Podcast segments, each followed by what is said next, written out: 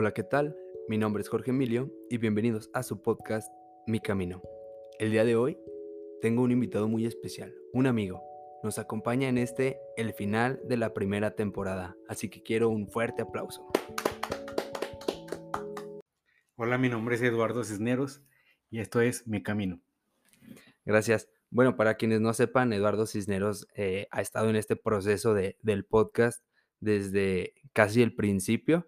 Es, es el coproductor, codirector, co todo lo que se puedan imaginar de este proyecto. Y me gustaría iniciar con la pregunta, ¿quién es Eduardo Cisneros?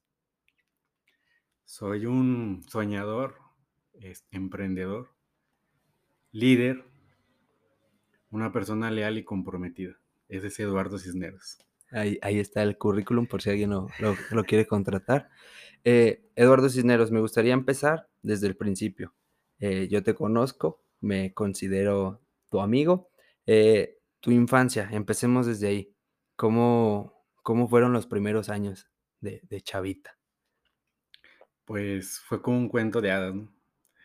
Eras una vez una familia feliz y convencional padres, eh, hermanos, matrimonio normal, se puede decir, heterosexual, eh, y viviendo en familia, digo, todo en armonía, o sea, los roles de cada quien eran de que los padres y bla, bla, bla, nada del otro mundo. Y, y, y, fluyó así varios años, así como hasta que yo tenía seis años aproximadamente. Y ahí empieza el cambio de la familia convencional a una separación. Esa separación no fue de la manera más como común de que ya me separé y, se acabó aquí el show, sino fue a causa de una infidelidad de mi padre y además de eso, por la infidelidad se generó la violencia entre ellos dos. Obviamente, pues uno como hijo pues está viviendo, observando, ¿no? el, el, ¿cómo se puede decir? El testigo silencioso.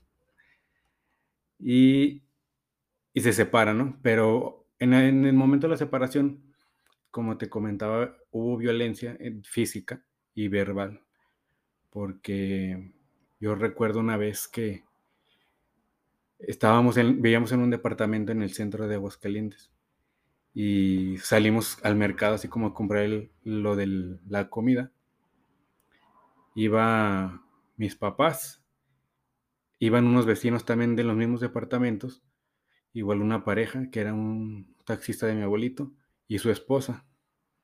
Y fuimos a la carnicería.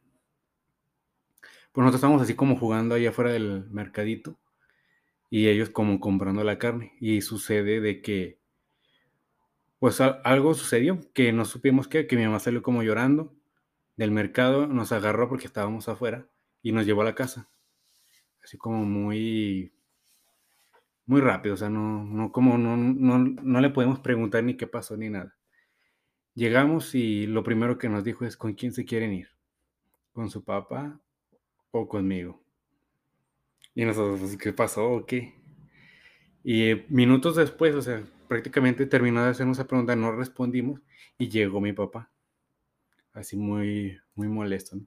Digo, no, en ese momento no sabíamos qué había sucedido. Pero llegó muy molesto y, empezaron a discutir. No recuerdo exactamente qué discutieron porque nosotros estábamos como distraídos jugando en el PlayStation. Y, y, nada más que mi hermano empezó a llorar, el chico Ricardo, porque empezaron así como a empujarse y a escucharse como golpes. Y nada más escuchó, ah, y llegó un primo y subió y como que vio la onda y se bajó corriendo y le, habló a mi abuelito por teléfono.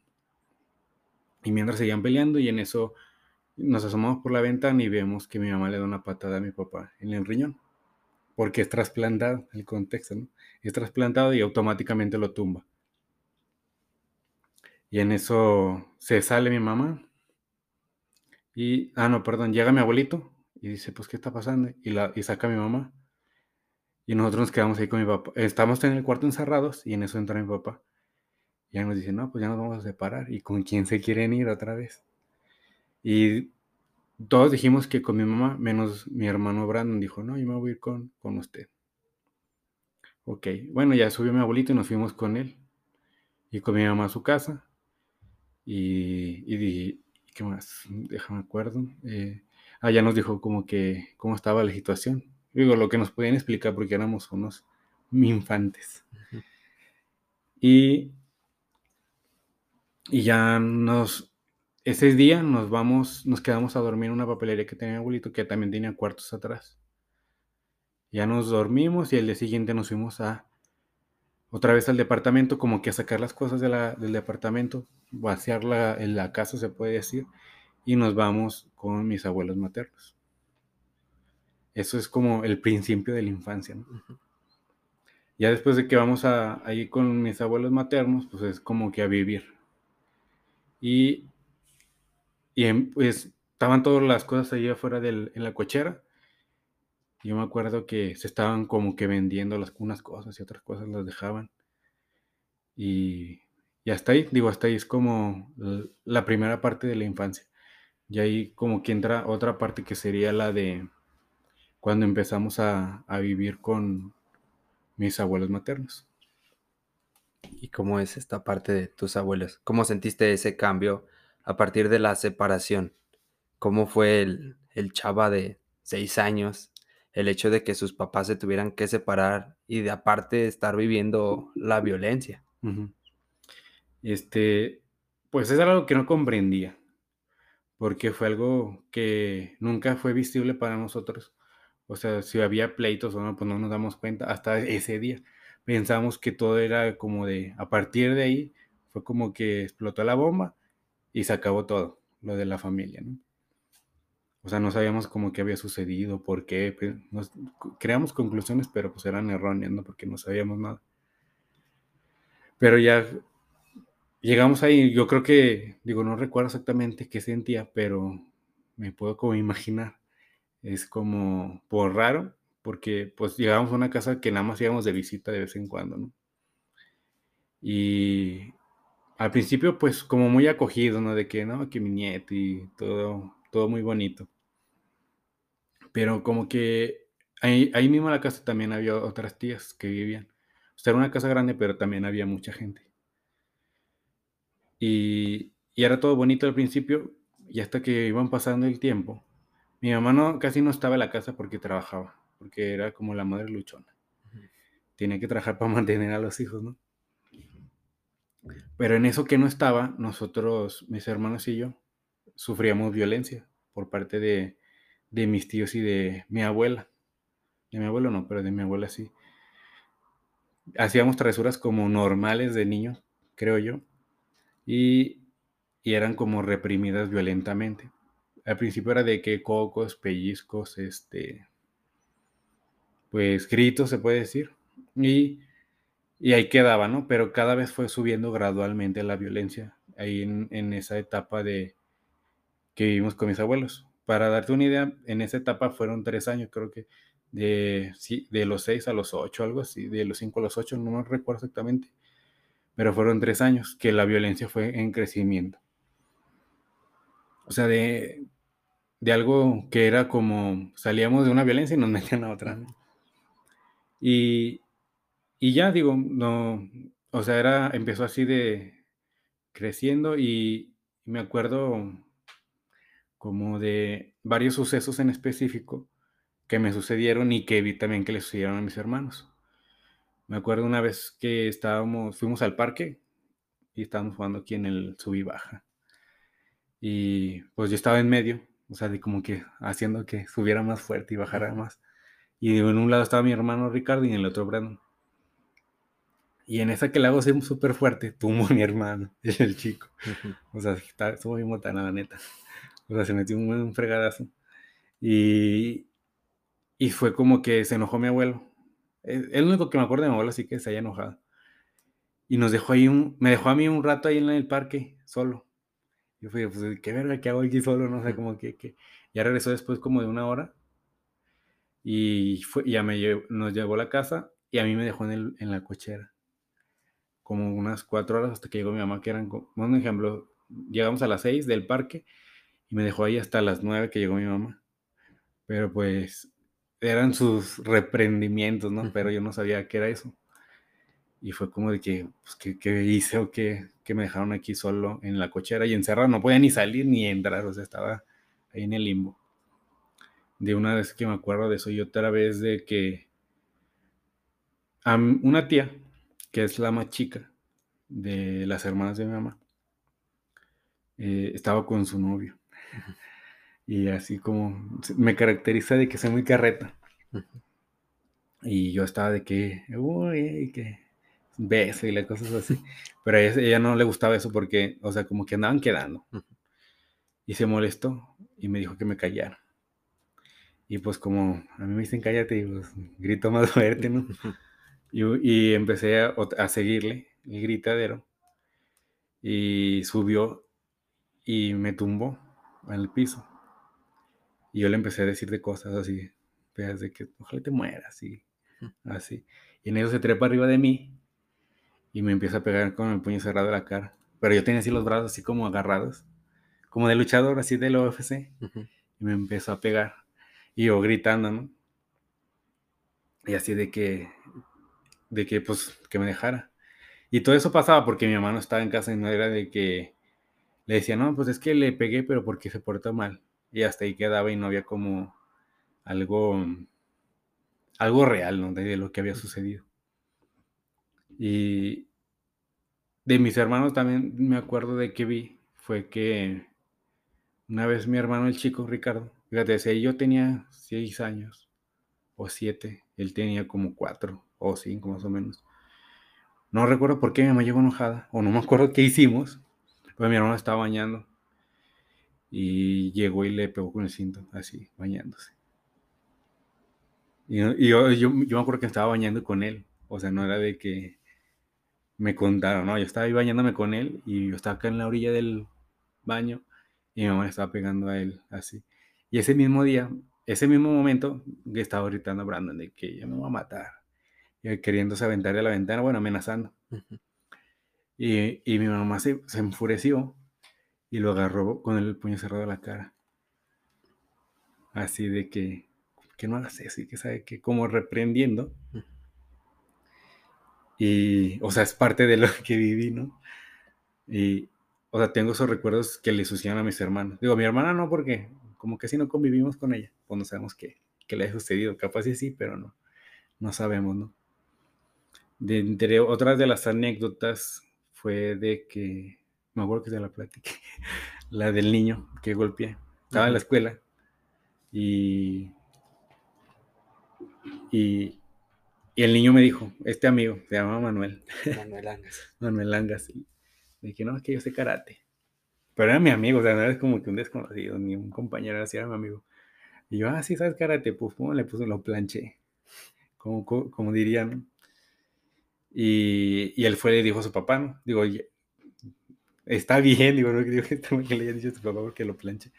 Pero fue y le dijo, y fueron a la casa de mis abuelos y le dijeron, no, pues que es un nieto golpeó a mi hijo y la frega. Y, mi, y ya, llegaron y llegó mi mamá y luego obviamente mis abuelos dijeron lo que sucedió. Y en esa tarde, en ese, en ese día fue como que le dijo a su jefa de que no, así sucedió a mi hijo y su jefa me llevó al McDonald's como que para aconsejarme. Pero el día siguiente en la mañana nos llevaron a mi hermana y a mi Brandon a la ciudad de los niños. A dejarnos ahí y que era como para que prendiera la lección de que no debo golpear a los niños. Pues nosotros así jugando, de que, ay, sí, vamos a la ciudad de los niños, vamos a jugar, y estábamos jugando fútbol y la fregada. Y cuando fuimos a jugar y regresamos de jugar fútbol con los niños de la ciudad de los niños, ya no había nadie, ya no estaba mi mamá, ni mi abuela que nos había llevado. También estaba Ricky, pero Ricky no se despegó de ella. Y nosotros, pues, ¿ahora qué hacemos? Y ya llegó el padre, no, pues que se van a quedar aquí, les voy a decir, vayan con este niño que no me acuerdo cómo se llama, un chaparrito. Él les va a enseñar dónde van a dormir y tenemos que ir a misa y bla, bla, y no sé qué. Y yo comprando, no, pues hay que fugarnos. Ya más o menos yo dije, yo, yo me acuerdo que me aprendí el camino, cómo irnos, pero y hay que intentar hacer eso. Y estuvimos así, Freddy jode, así de afuera de la oficina del padre, de que déjenos hablar a mi mamá y déjenos hablar, hija. Ah, fastidiosos, o sea, de que no dejábamos. Y le hablaron. Y, y el día siguiente fue por nosotros. Se pasaron toda la noche ahí en, Sí, en la en la ciudad casa hogar. En la casa hogar de los niños. ¿Y qué sentiste en ese momento? Pues, ¿sabes? Sentí gacho también porque yo me acuerdo que había unos niños así como en un jardincito y yo les preguntaba que qué hacían ahí. Y me decían, no, es que mis papás vienen una vez al mes a verme. Y yo, "Pues, ¿por qué vienen a verte si, si tú eres hijo? Tienes que estar como con ellos. Y yo dije, pues, eh, y, o sea, yo voy a ver a mi mamá una vez al mes, a mis papás. Y eso es lo que me imaginaba cuando estaba en ese momento en la ciudad de los niños. Pero como éramos bien tercos, fue como una ventaja, ¿no? En ese momento. El tener la oportunidad de que el padre le, le hablara a tu mamá. Sí. Pero, o sea, toda la noche, ¿qué fue lo que hiciste? Al, al enterarte de que podría pasar de que volvieras a ver a tus papás solamente una vez al mes, Sí. ¿qué fue lo que sentiste? O sea, ¿qué Pues estábamos, no, no recuerdo hasta como que borré esa parte, pero pues, yo me acuerdo que nada más estábamos ahí como en la litera, Brandon y yo. Y, y ya, o sea, ya no me acuerdo más, nada más me acuerdo que volvieron por nosotros el día siguiente y como que se me borró esa parte de mi mente. No recuerdo exactamente qué sucedió. O sea, me acuerdo que estábamos jugando fútbol y hasta ahí, pero mm, hasta me acuerdo que comimos, porque nos sentamos así como en una mil mesas y comimos ahí con los niños. Yo sí me acuerdo. Pero nada más. Al momento de que viste a tu mamá de nuevo, ¿qué, qué sentiste o qué le dijiste? Fíjate que te lo juro así, por mi abuelo, que no me acuerdo qué sucedió después. O sea, nada más me acuerdo que llegaron y nos fuimos. ¿Y ya tu siguiente recuerdo es estando en casa o Eh, estando en el camino? No, mi siguiente recuerdo es que salimos de la escuela, porque fuimos a la escuela, era un lunes, fuimos a la escuela y salimos y estaban afuera mi papá y mi tío. O sea, o el día siguiente de que regresamos de la ciudad los niños estaban allá afuera. Y nosotros así como que yo me quiero ir con ellos. Ujú. Fue inmediatamente lo que dijimos. Y, y yo me acuerdo que nos dijo, no, pues vayan, vayan con su abuela, porque iban por nosotros. Y, y díganles, o les dejo mi teléfono y ya si se quieren ir, pues ya platiquen con su mamá, fue lo que nos dijo. Y yo llegando le marqué, no, ya vengan por nosotros, ya nos queremos ir. Pero primero le hablamos a mi mamá, no, pues que nos queremos ir con mi papá y bla, bla, bla. Y llegó la noche, bueno, la tarde noche, no era tan noche. Y mi papá igual, como que se pusieron de acuerdo ellos a qué horas iban a ir. Y nosotros así hicimos la maleta y todo. Me acuerdo que todavía ni daba la hora, yo le dije a Brandon, pues ya vámonos. Ya vámonos, o sea, ¿qué hacemos aquí? Si ya van a venir por nosotros, mejor ya vámonos. Vámonos adelantando. Yo me acuerdo cómo llegar a la casa de mi abuelita. Y, y ya llegó mi papá y ya nos subimos al carro y nos dijo mi mamá, ojalá y nunca vuelva. Eso fue lo que nos dijo. Amorosa madre. Así, este, un, un ejemplo a seguir. Eso fue lo que, que nos dijo, que recuerdo exactamente. Y ya llegamos con mi abuelito. No, y, eh, mi, mi hermana estaba en la secundaria, pero salía a las 8, creo. 8 y media, no me acuerdo bien. Y fuimos por ella, pero ya iba mi abuelito. En eso, la primera vez, nada más iba mi papá y mi tío, y, el- y ya cuando fue por nosotros fue mi, mi papá. Ya cuando fuimos por mi hermana a la secundaria, ya iba mi abuelito. Porque dijimos, no, pues vamos por mi hermana también. Y aunque no era como muy apreciada en ese momento, pero pues dijimos, pues es mi hermana, hay que ir por ella. Fuimos y para que se viniera con nosotros. Pero creo que no se fue con nosotros luego, luego. Se fue con mi mamá y luego ya, como días después, se fue con nosotros. Pero así como que, ahí estaba, yo me acuerdo así como, como dos bandos, así que tú elige otra vez lo de volver a elegir, que te quieres ir con tu papá o con tu mamá, pero estaban los dos bandos y había como volumen de gente, acá mi abuelita y mi abuelito y mi mamá y acá igual, mi tía, mi papá y mi abuelito. Ahí estaba la, la dicotomía. Bueno, haciendo un, un repaso. Entonces, el viernes le pegas a un niño. Ajá. El, te llevan al McDonald's. El sábado te llevan a la ciudad de los niños, te dejan ahí toda la noche. Sí, El domingo pasan a recogerte. sí, Y el lunes saliendo de la primaria, ves a tu papá como superhéroe ahí y decides ir. O sea, después de tres años, cambias tu decisión y dices, me equivoqué y prefiero irme con mi papá.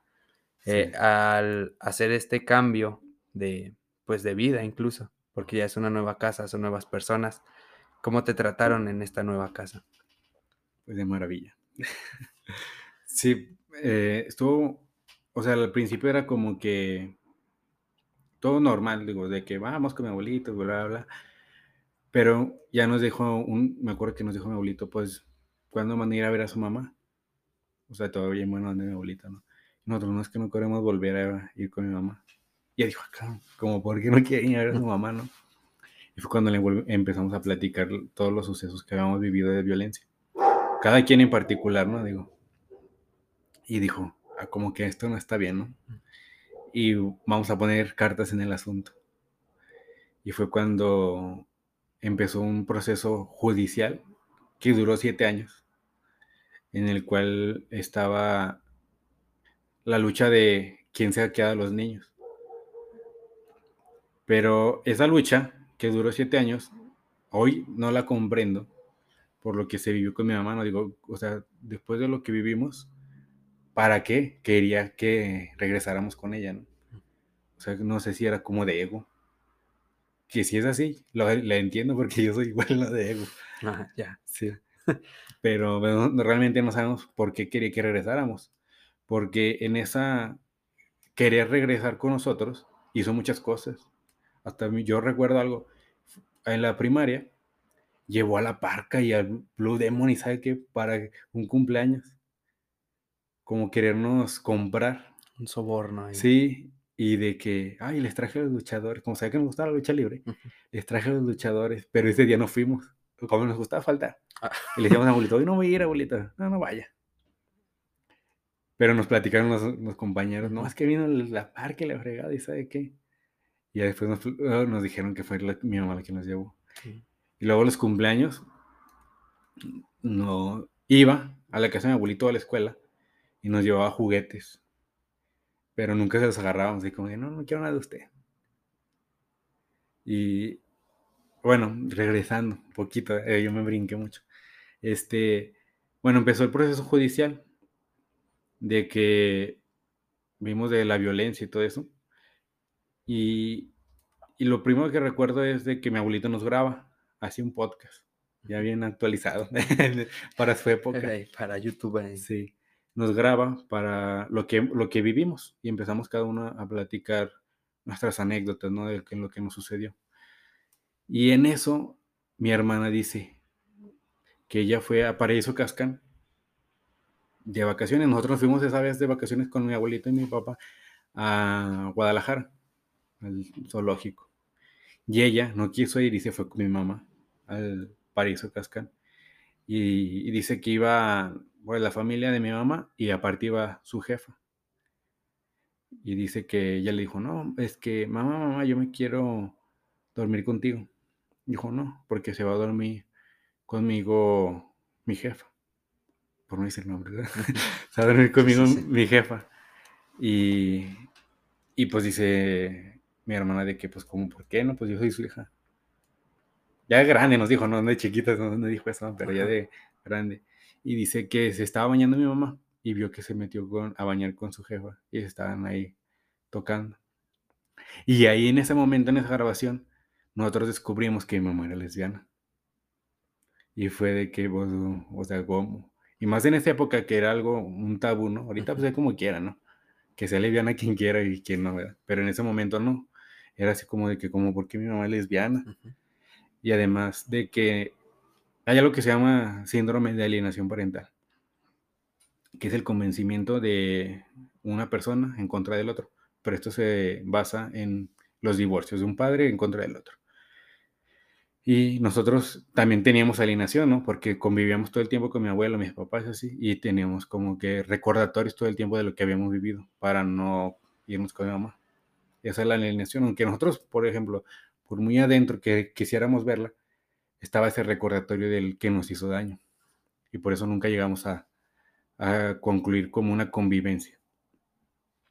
De hecho, bueno, en el transcurso del juicio, dice el juez de que, ¿saben qué? tiene derecho a la convivencia la mamá.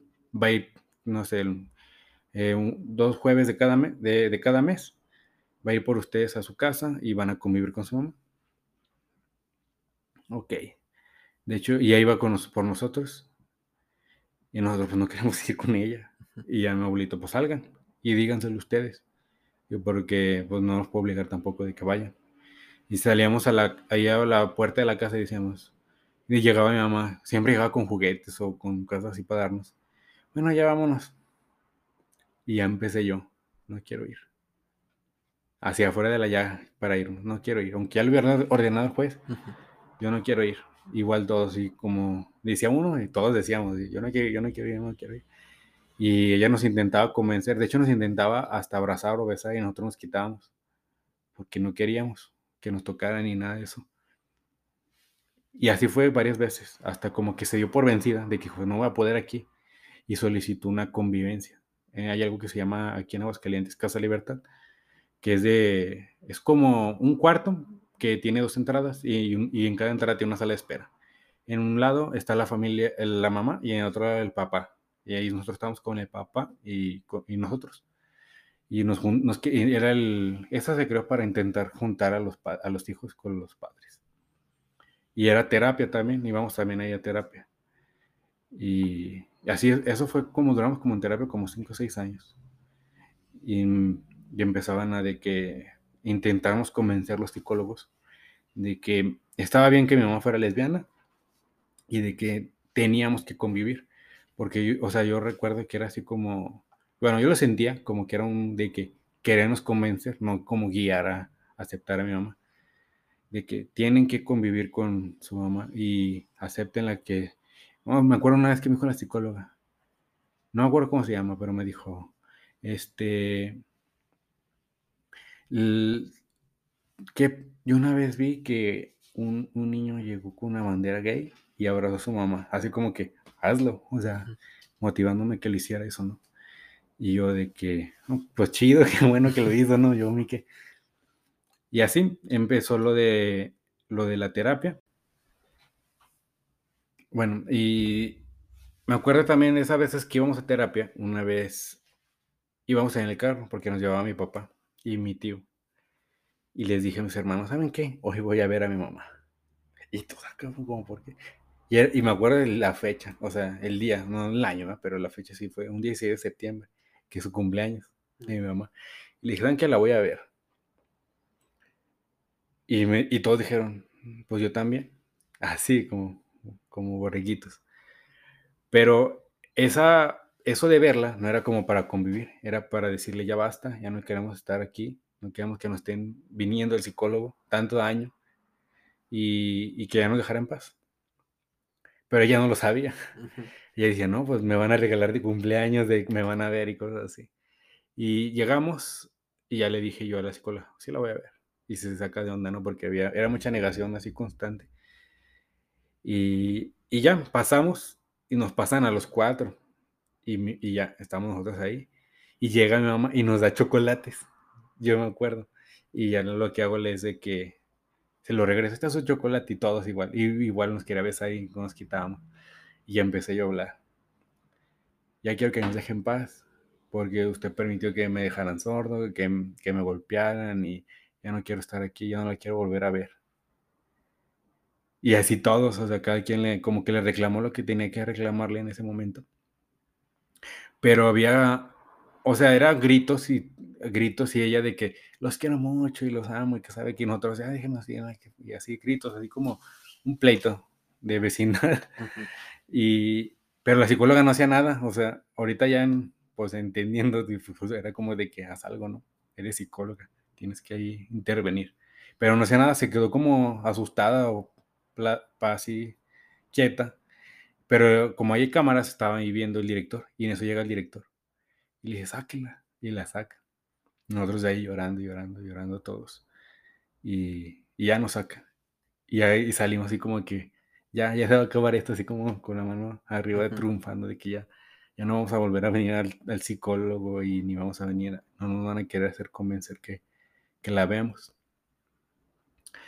Y ya, creo que a partir de ese momento ya nos dejó en paz, ya nunca más volvió a, a decir como de que voy a intentar volver a verlos ni nada por el estilo ahí terminó ese, ese proceso legal y psicológico, que el cual ganó mi abuelito y se quedó con la custodia de patria pues, de los cuatro. Y bueno, un, un así como pausa ahí, que, ¿cómo que te quedaste sordo? A ver, platícanos de eso. Ah, ok. Eh, próximamente en el libro. no, este, fue igual, regresando fue la infancia, cuando vivía con mi mamá y su, su familia, en casa de mis abuelos. Este, era en la tarde. Era una tía que se llama Pilar, que acababa de tener una niña eh, chiquita. Y pues nosotros estábamos jugando, ¿no? Y estábamos haciendo ruido. Y ella se molestó de que cállense, déjenme dormir a mi, a mi hija, ¿no? Y pues me dicen cállate otra vez. Y, y pues no, no, no, no permití eso, ¿no? Y seguí gritando y gritando. Y, y, me agarra a mí de los brazos y me avientan contra la pared. De que déjame dormir y sabe que diciéndome cosas, ¿no? Y ya ahí volví yo, no, pues te voy a matar y déjame en paz y bla, bla, le voy a decir a mi mamá y cosas de esas. Y me meto a la cocina y agarró la licuadora de vidrio y la amenacé de que se le iba a aventar. Y todos mis hermanos siguiendo en la, en la puerta de la cocina. Y dijo mi tía, quítense porque si le saltó un vidrio, qué. Y, pero pues nada más era como amenaza, no era como que se, o quién sabe, si capaz si se la aventaba, ¿no? Y, y ya, de, digo, en ese momento nada más sentí como dolor, no era de, así de que ya estoy sordo, nada más sentía dolor. Y yo me acuerdo que le llegó mi mamá y le dije, es que no escucho. Y ella me dijo, se te va a quitar. Y ya, y hasta que dejé de oír. Aunque yo le volví a decir, es que no escucho, no escucho, y como que hizo caso omiso, y nunca fue como que me atendieron ni nada por el estilo. ¿Y ¿Qué edad tenías? Como siete, Desde los siete años. de los siete. Ahora me gustaría saber cómo es para un niño vivir todo un proceso judicial y psicológico que duró tantos años.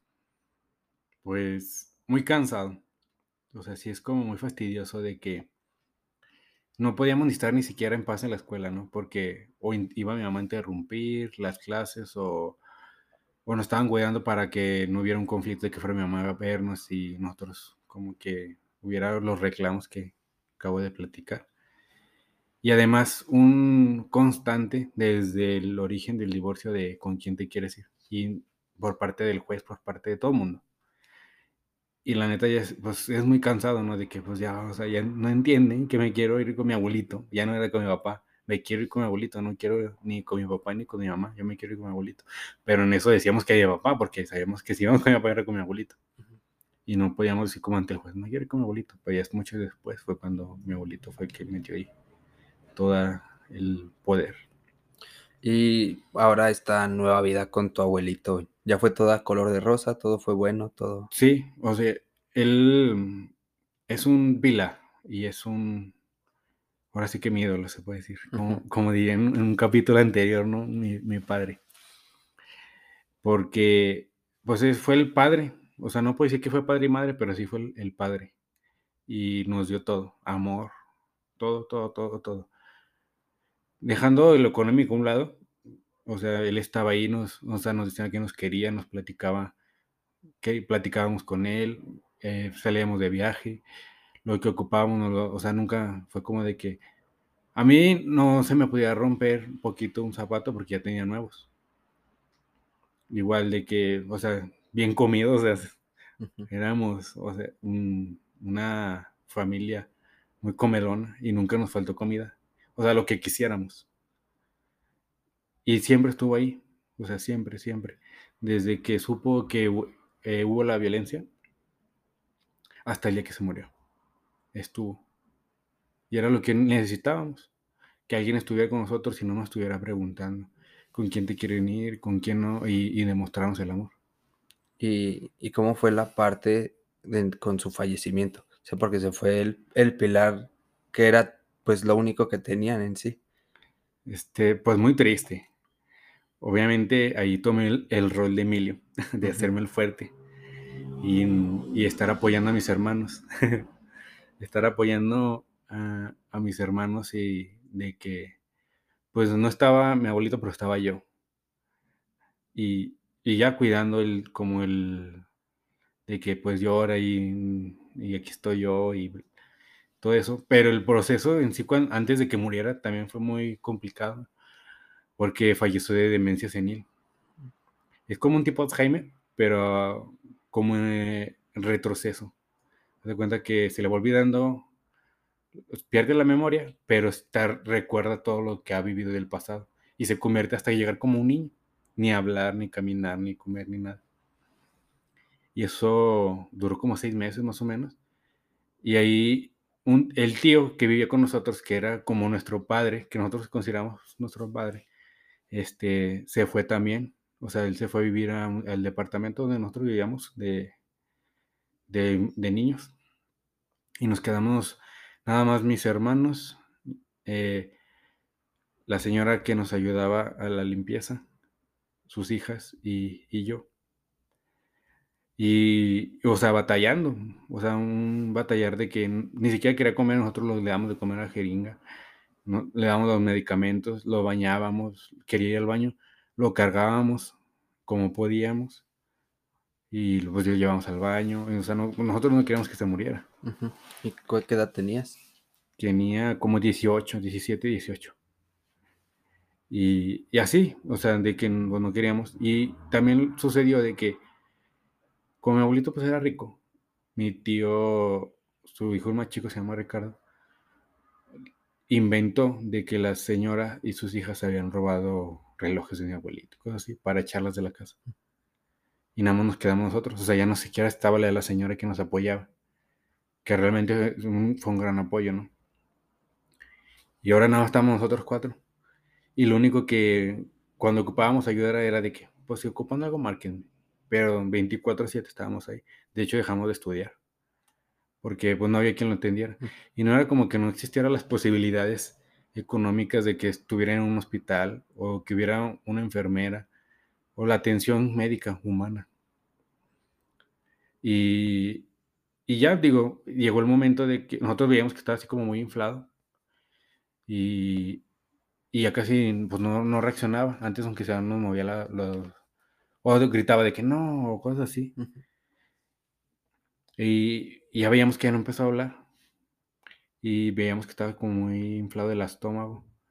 Y ya nos asustamos. Y hablamos a, a mi tío. Y él llegó y le habló a una ambulancia. De ahí se lo llevó al seguro.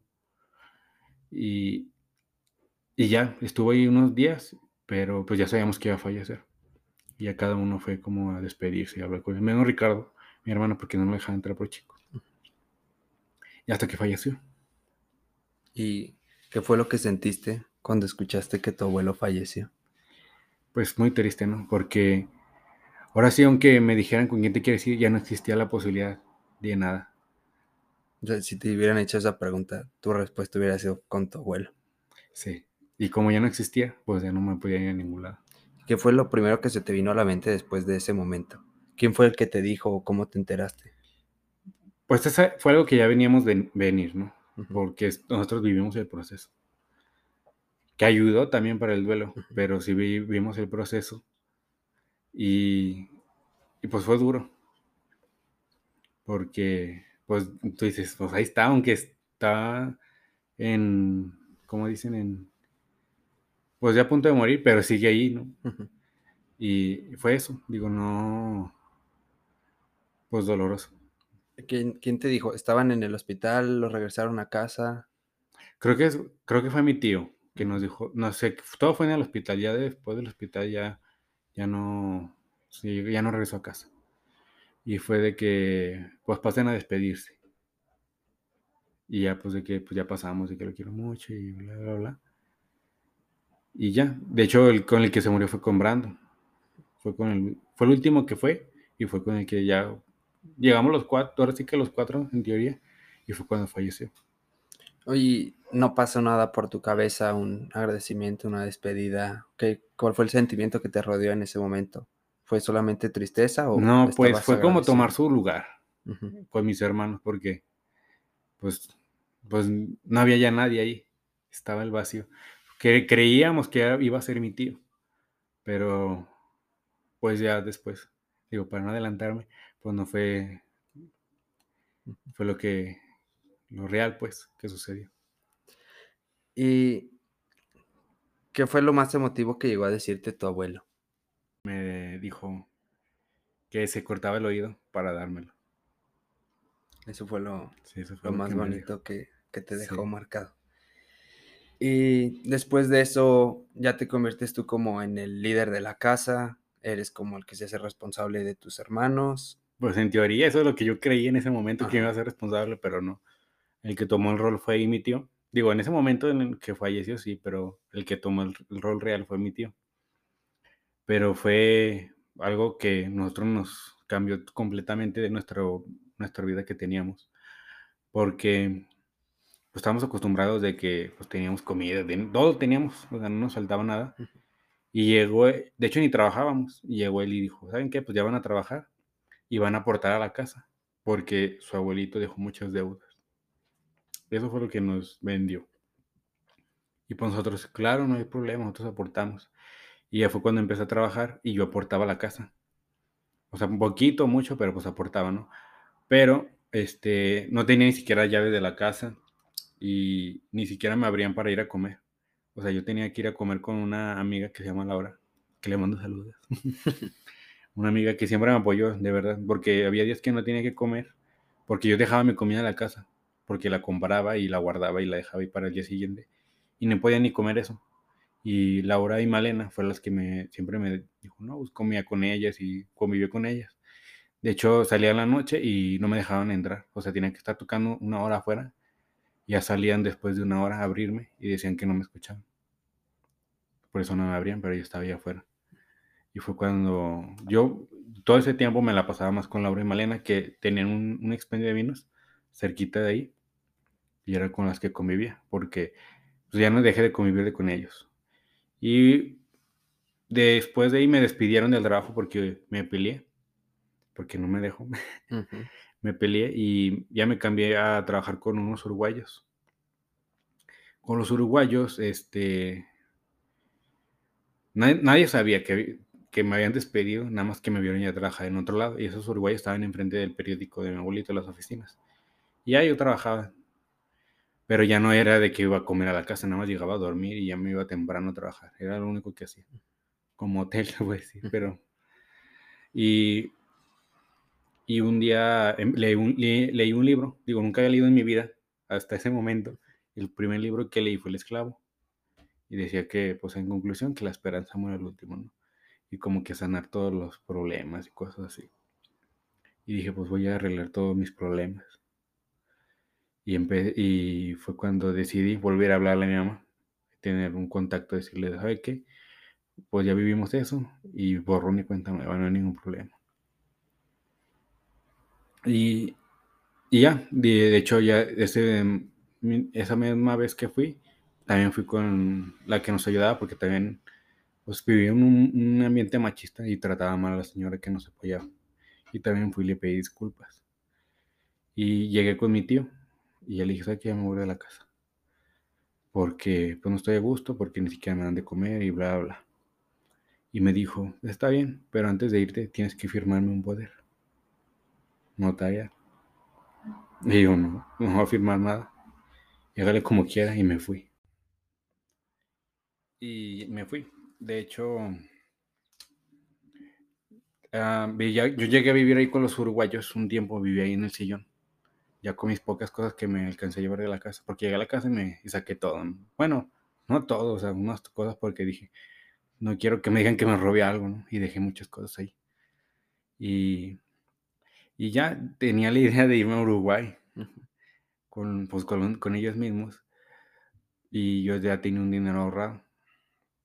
Y me dice el, el uruguayo, Manuel, te llamo Manuel, Manuel, es me dice, inventan que yo andaba con su esposa. Pues obviamente no es cierto, pero era para sacarme de su casa y quedarse con el dinero. Y ahí me dice mi mamá, no, pues vente conmigo. Que no me fui con ella, me fui con mis abuelos maternos. Ahí como, pues era muy raro, ¿no? O sea, como que había un antes muy turbio y volver ahí, pero pues era por necesidad, no era como algo que me naciera estar ahí. Y ya, este, estoy ahí y como que se, otra vez tuvimos como una una relación, mi mamá y yo, de madre e hijo. Retomamos eso, como que olvidando el pasado. Y me fue cuando terminé la prepa, gracias a ella, y empecé a estudiar. Fue cuando fue esto, empecé a estudiar y ya. Pues ahora sí que ya hice algo, ¿no? Con ella. Y ya, básicamente. Y ya, y después de eso, ¿qué, qué siguió en la vida de, de Eduardo? Pues, este, ¿Estudiaste qué carrera? estudié Derecho, trunco, porque no terminé. Y, y fue cuando empe- ya empecé a trabajar más como en cosas más formales. Y entré a trabajar a Royal Prestige. Y, y empecé a ganar dinero. Y dije, pues ¿para qué estudio? Ujú. Sí, ya estoy ganando dinero. El cochino dinero. El cochino dinero. Pero ahí, nada, ya en ese proceso me dice mi mamá que me fuera a vivir con ella. Bueno, me dice que es lesbiana y, y ya le digo, pues a mí que cada quien su hoyo, fue lo que le dije. Digo, pues ya, pues ya, con el tiempo, pues ya ahora sí que. Y me presenta a su pareja. Y su pareja, pues al principio era muy buena onda, así como la neta, yo dije, les está toda madre. Me llevaba muy bien, de hecho iba a las rodadas con ella y cosas así. Pero ella empezó a hablar, como que em- empezó a tener celos de mí, porque me estaba dando como la atención de mi mamá. Y empezó a decir cosas de que yo metía a mi papá a la casa y cosas inventando chismes. Y, se separan. Y, oh, y nos vamos a otra vez con mis abuelos maternos. Y ella se queda ahí en la casa. Y está ahí como la separación y todo eso. Y yo sigo en Royal. Y de hecho, me, me, me fue bien. Y me dicen, no, pues quiero que te vayas a, a Torreón como capacitador. Y a mí me dicen, te vas a ir de ahí, cámara. Y no tenía dinero ni nada. O sea, nada más. Creo que le pedí prestado mil pesos a mi mamá. Y me los prestó porque ya me iba a ir también. Y fue cuando me fui a Torreón. De un día a otro, así me dijeron el día el 6 de enero. Y el día 7 ya estaba en Torreón, trabajando. Así. así O sea, comenzaste una nueva vida de un día a otro. Y Ujú. ahora, ¿cómo fue toda esta parte de Torreón? Gente nueva, totalmente todo nuevo. Solo llegaste con mil pesitos. Mil pesitos que, que fueron para el boleto. o sea, que ya fue menos. ya llegaste con Pero ya 13 sabes, pesitos. sí, o sea, iba a llegar a una casa donde vivían gerentes de la empresa. Y ya digo, me fue muy bien en Torreón porque pues soy vendedor nato, ¿no? Y pues me dediqué a vender. Y me acordé que de la infancia, mi abuelito nos llevó con una familia que tenía en Torreón, bueno, cerquita de Torreón, en el rancho. Y yo como mi mente de tiburón, pues dije, le voy a vender, pues es mi familia, pues me tienen que comprar. Y llegué al ranchito, me acordaba el nombre y todo, y llegué y, y ya, o sea, literal tocando puertas. Y le dije, no, pues yo soy Eduardo Cisneros y, y ya, ay, luego, luego, o sea, ni me siquiera me conocían y me abrieron las puertas, así, todo, me apoyaron, me compraron, pero ahora sí que la compra ya fue lo de menos, ¿no? Eh, ahí conocí una familia, porque siempre me han apoyado y han estado ahí y siempre, o sea, yo frecuento mucho esta familia de Torreón, que son como tíos lejanos, o sea, no son tan cercanos, pero pues ya se convirtieron en cercanos, ¿no? Sí, el, pues sí, se formó un, un vínculo ahí, Sí, ahí más cercano. ¿Y cuánto tiempo duraste en Torreón? Dos años. En esos dos años, ay, eso, eh, ahorita me acordé, este, en esos dos años, pues normalmente venía de, o sea, de pisaba juntas a, a Aguascalientes, porque aquí era como el centro, la matriz. Venía juntas y me iba. Y en una de esas, eh, pues me dijeron, tu papá está mal, está internado.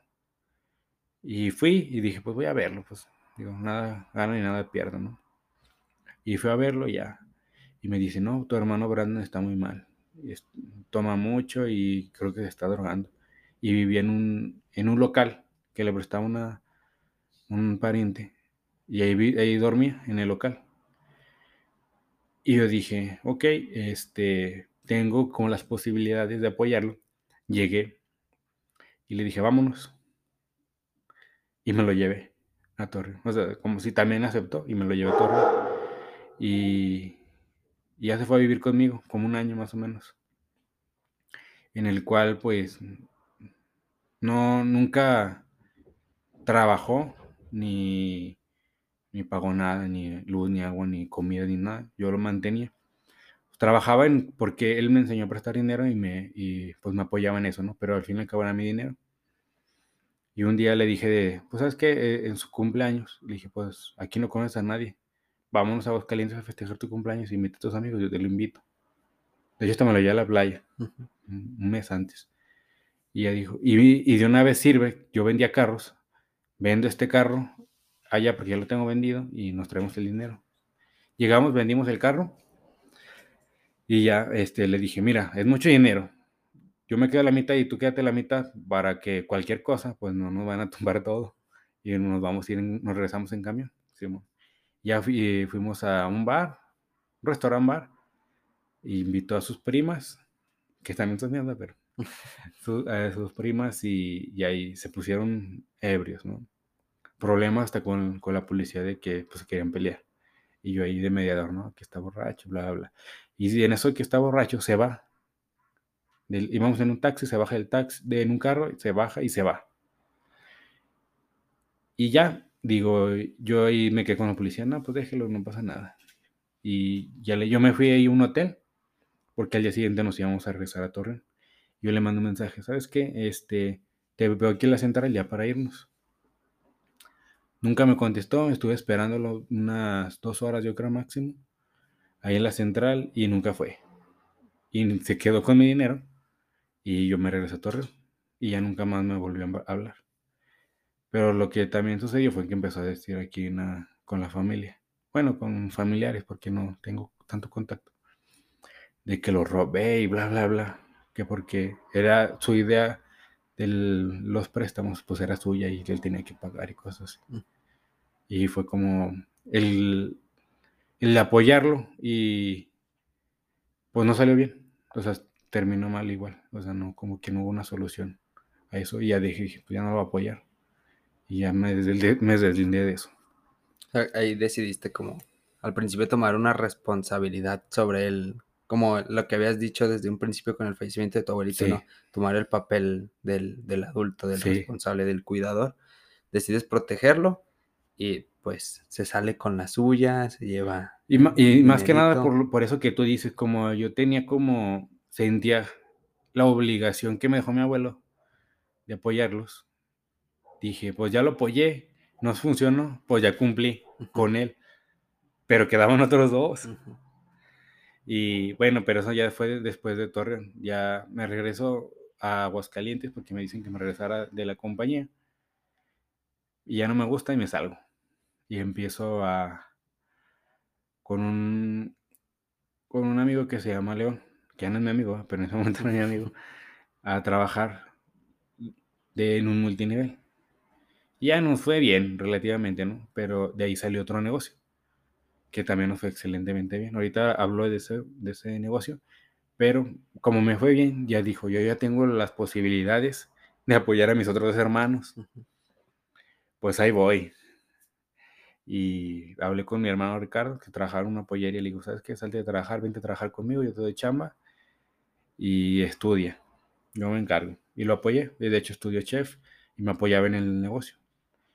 Y de hecho, con él no tuve ningún problema. Nada más que se alejó. No sé por qué, pero pues ya se alejó, ¿no? Pero nunca tuve un conflicto de que quedamos mal o algo por el estilo. Y también le dije eso a mi hermana, porque ellos vivían juntos. Le dije, pues yo te apoyo, me metes a estudiar y, y ayúdame como mi asistente. Sí, y estudió, bueno, me, me, empezó a estudiar, porque luego ya se embarazó y se casó. Y en eso de, ya pues me fue mal y ya dejé de pagarles y ya, pues ahora sí que todo en paz. Nada, fue lo que yo ya sentí y como que ya me dije, ya estoy en paz, ya cumplí, ya los apoyé con lo que pude y hasta donde pude y ya, ya, ya, ya me sentí como que ya. Ahora va para mí.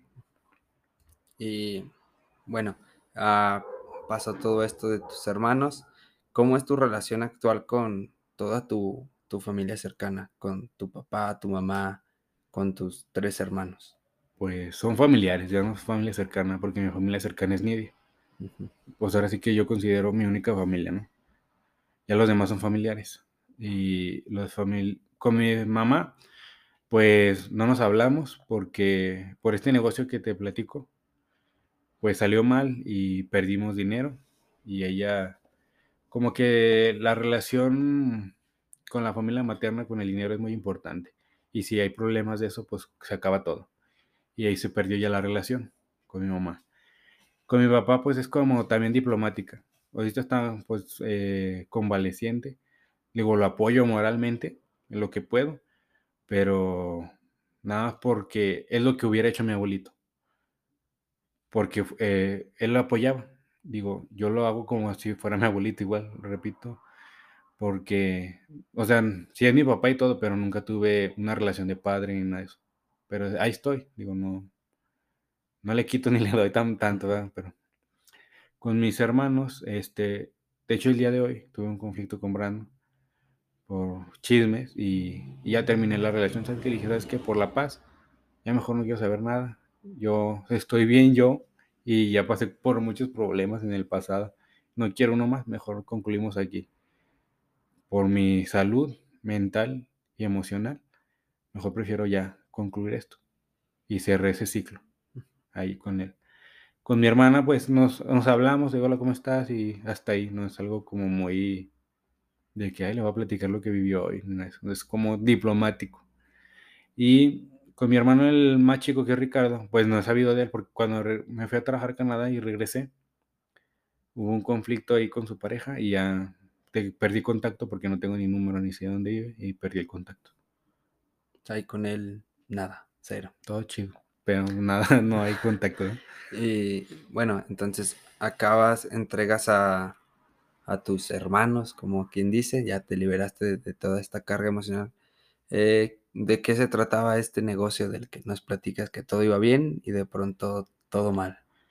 Pues empezó como algo muy bonito, ¿no? Fue un negocio que era redituable, era de transporte, el cual yo empecé con nada, se puede decir, y, y pues recibí muchas ganancias, pero la idea era de que movíamos cargas y de esas cargas que movíamos porque invertíamos en el transporte, pues generábamos una ganancia.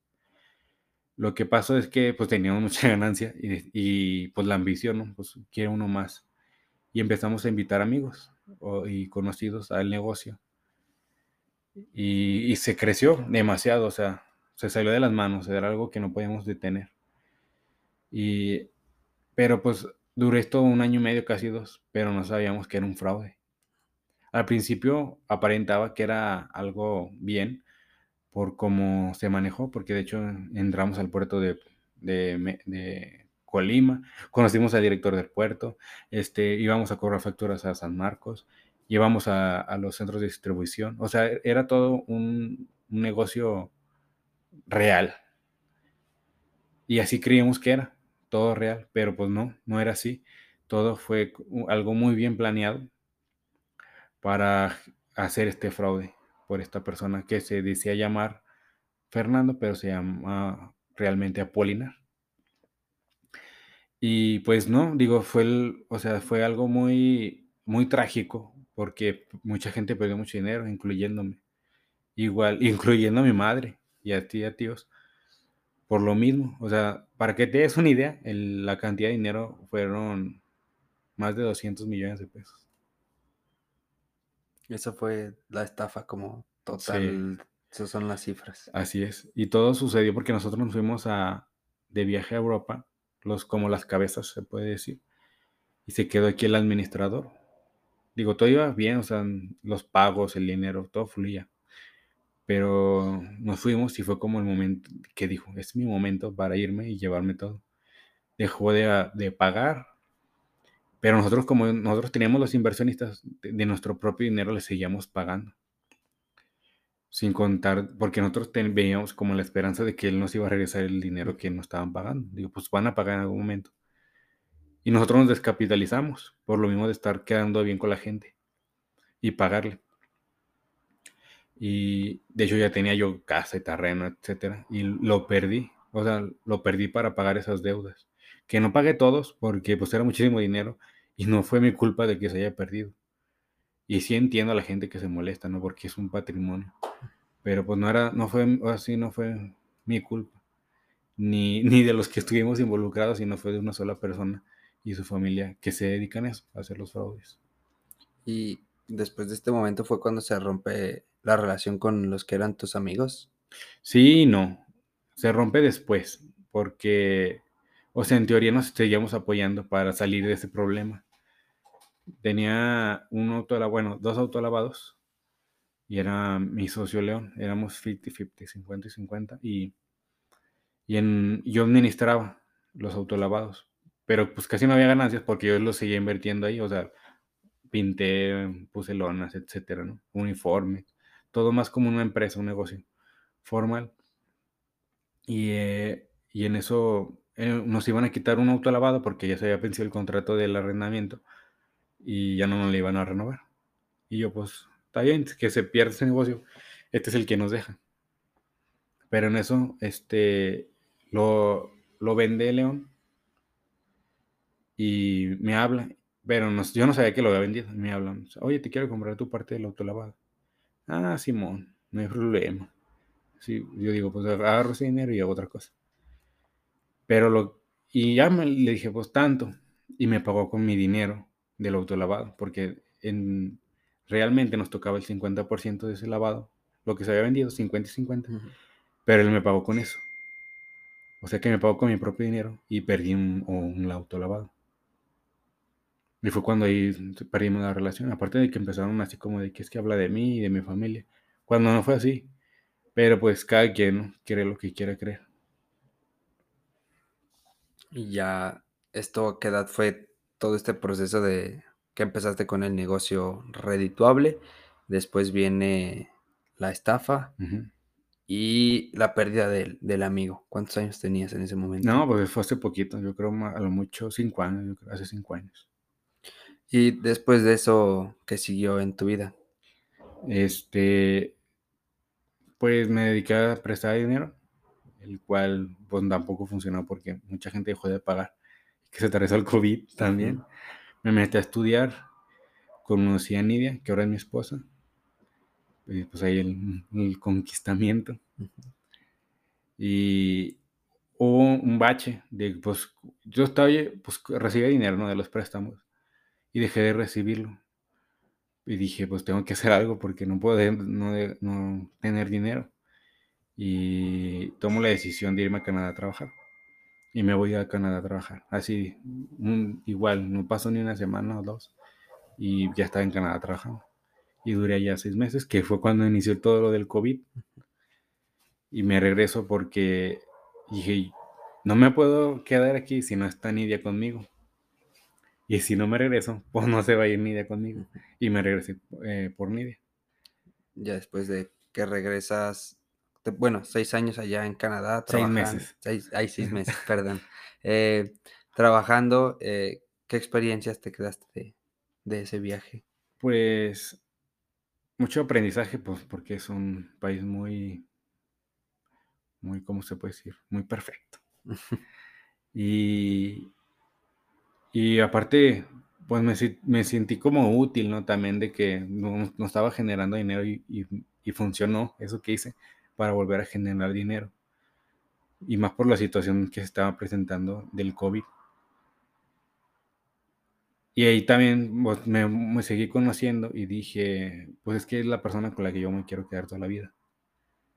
Porque pues había sucedido muchas cosas y ella estuvo ahí y me apoyó. Y por eso también decidí regresarme. Digo, por mí me hubiera quedado y siguiera allá. Pero pues no valía el dinero a lo emocional que, yo siento por mí. Ya lo decía Vicente Fernández, ¿no? Nos vale un buen amor que mil costales de oro. Exacto. Eh, bueno, eh, esto es como ya el presente. Después de estar trabajando en Canadá, decides regresar por, por el cariño, el amor que tienes hacia tu ahora esposa. Eh, que yo estuve presente ahí en, en, la boda tomando fotos. Y cantando. Y cantando, cantando en vivo. Contrátenme también para cantar. Y esto es ahora como Eduardo.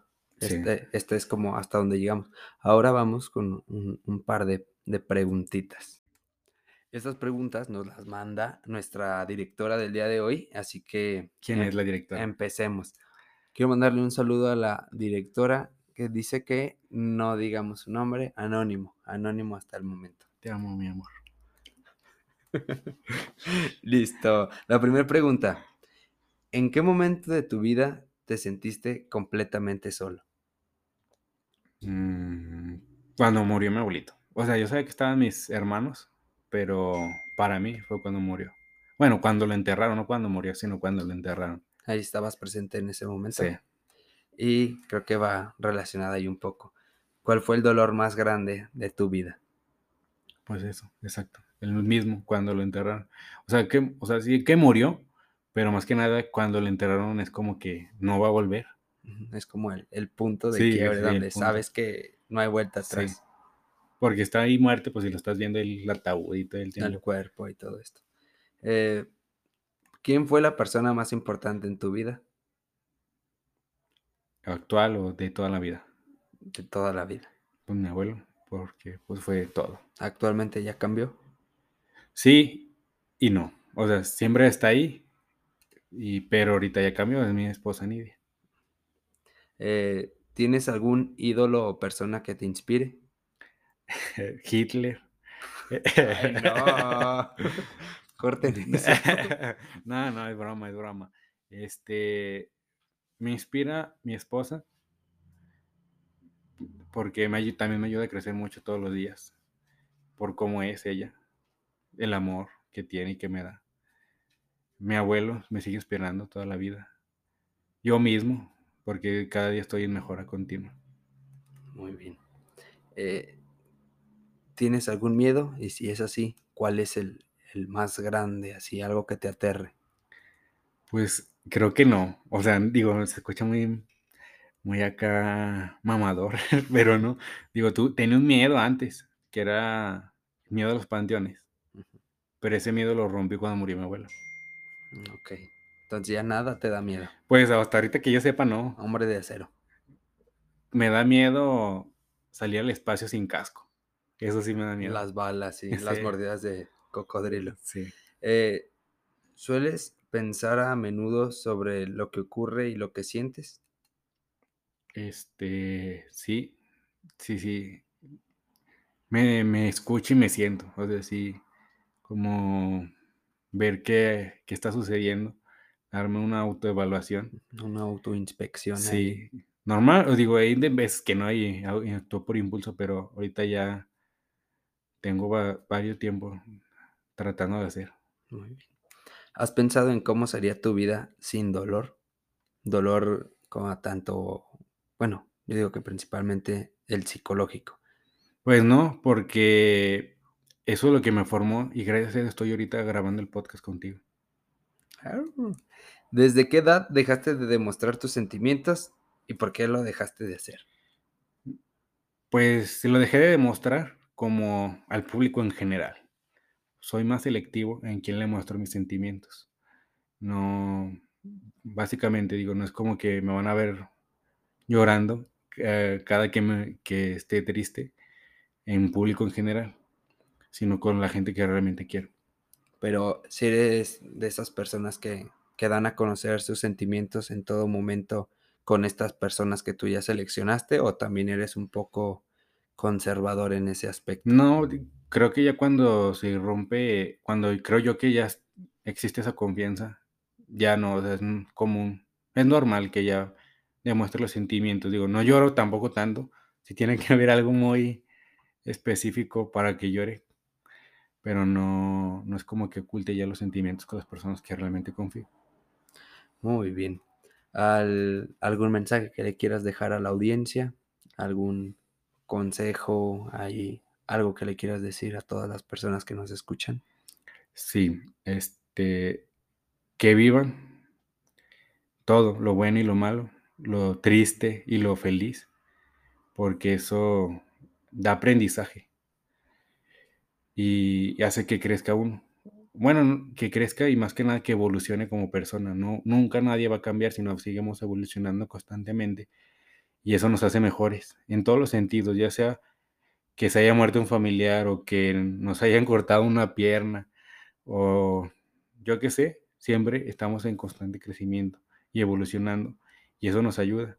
y que toda la información que nosotros adquiramos la compartamos para que la demás gente también aprenda y escuche mi camino. Después de todas estas experiencias vividas, ¿qué, ¿qué, crees que sea con lo que te quedas? Así, lo que sientas que te transformó como persona para ser el Eduardo que eres hoy en día, ese momento preciso. Pues todo, digo, no es como un momento preciso, sino el todo me hizo ser yo. Digo, y agradezco todo lo bueno y malo, porque, repito, si no estuviera aquí platicando, no hubiera conocido a mi esposa, no hubiera viajado, no hubiera hecho muchas cosas buenas. Digo, este podcast fue muy, algo muy particular, ¿no? De que platicar esto, porque normalmente no lo hago pero, y lo que me enfoco es en lo bueno, lo que cosas buenas que suceden. Aprende de lo malo, pero sigo enfocado en las cosas buenas. Muy bien. Muchas gracias a todos por escucharnos. ¿Algún saludo que quieras dar de despedida? Este, saludo a todos los ex caminantes que pasaron por aquí. Aprendimos mucho. Hemos aprendido mucho. Gracias a todos. Este capítulo es el final de la primera temporada. Gracias a todos por haber estado aquí, por acompañarnos, por escucharnos durante todo este tiempo. Gracias a todos, de verdad. Es, es algo muy, muy especial. Mi nombre es Jorge Emilio. Y Eduardo Cisneros. Y esto es Mi Camino.